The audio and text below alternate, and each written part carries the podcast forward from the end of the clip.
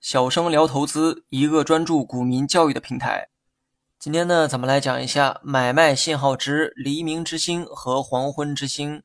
今天我要讲的呢是两种 K 线组合，这两种组合都是基于前几期的理论演变而来的。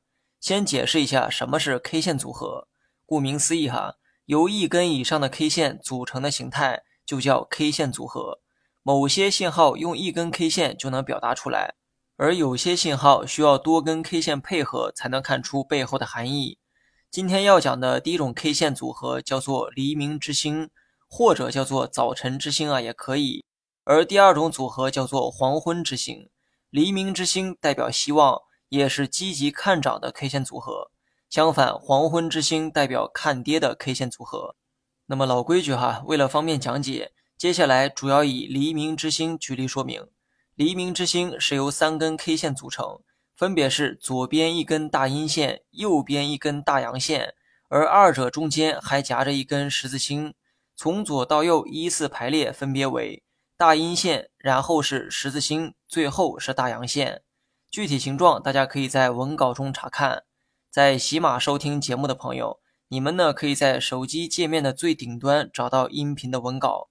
那么如图所示哈。图片最上端的就是黎明之星的标准形态，而下面的三种呢，属于是变化图形。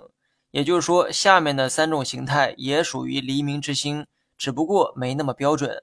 黎明之星呢，有几个重点：第一，左右两侧的 K 线一定得是大阴线或者是大阳线，也就是说，K 线实体部分要足够的长。如果两根 K 线是光头阳或者是光头阴，那么将是最标准的一个形态。当然了，如果有上下影线啊，也没关系哈。但影线的这个长度一定要短。如果影线太长，那意味着 K 线实体就会比较短。实体太短，那就不能叫大阴线或大阳线了。第二，大阳线和大阴线中间夹着一根十字星，十字星的这个位置啊，一定要确保在两根 K 线的下端，即十字星是三根 K 线中位置最低的一根 K 线。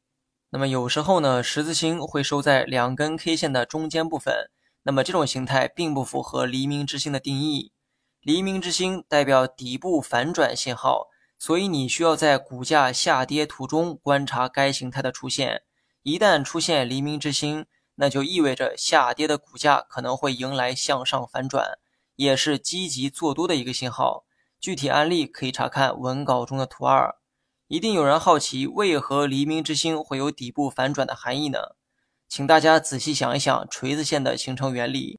股价在一天时间内完成探底回升，这期间由卖方强势转为了买方强势，强弱发生了一个转换，所以锤子线具备了反转的含义。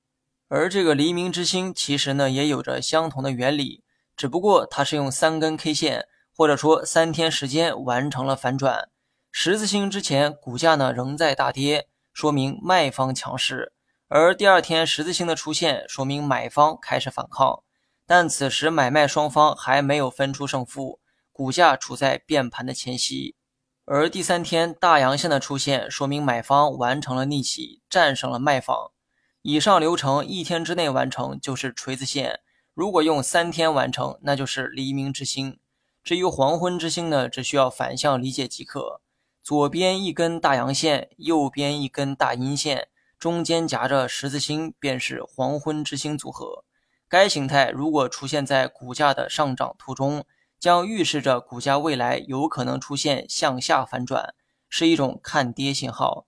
具体案例可以查看文稿中的图三。最后，大家别忘了给节目点个赞，感谢支持。